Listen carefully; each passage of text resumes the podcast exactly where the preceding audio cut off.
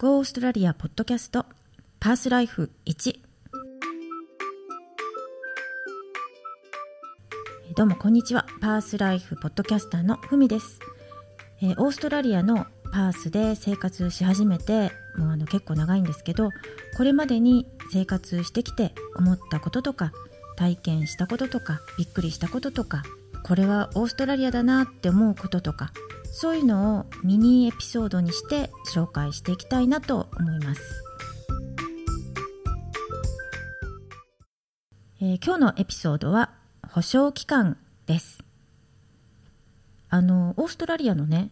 消費者保護法っていうのが2011年に変わってたっていうのを去年まで 知らなかったんですよね。でその時はうんそうなんだくらいにしか思ってなくてでちょうどあの iPhone を買って1年半くらい経った時に携帯のね調子がおかしかったんでアップルに持ってったんですよね。あのほらジーニアスバーとかいうところで予約してね。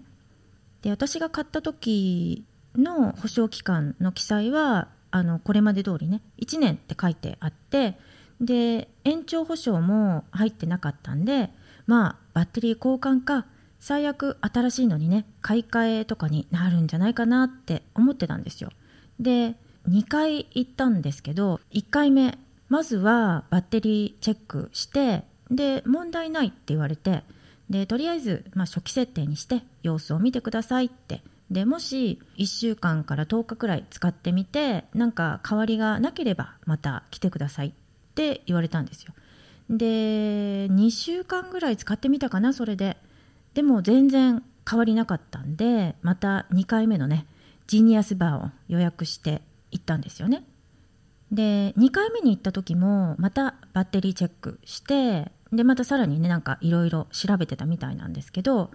故障の原因がねわからないってあの言われて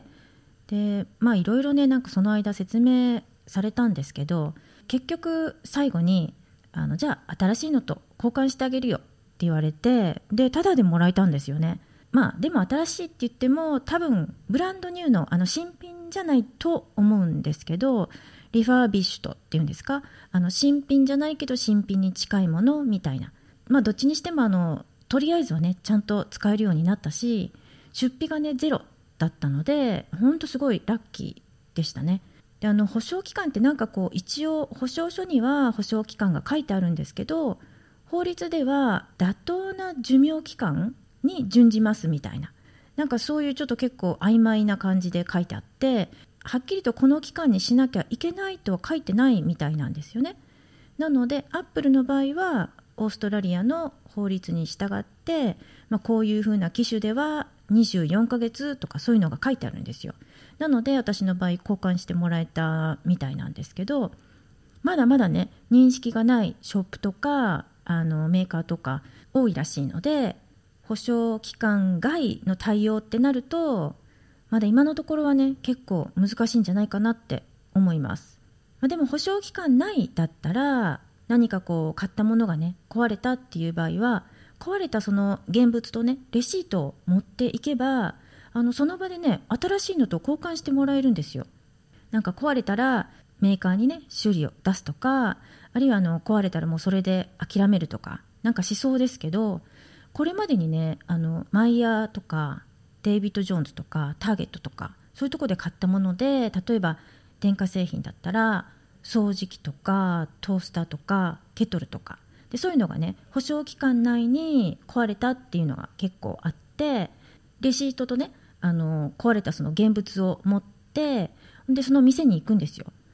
でそしたらもしその同じものとね交換したいっていう場合でそこにあの在庫があればそのまま新しいのを持ってで交換してくれるんですね。でその商品がないでも掃除機だったらこういうこれがいいっていうのがあればその商品と取り替えてくれる。でそれにもし差額があれば金額が高ければその差額を払って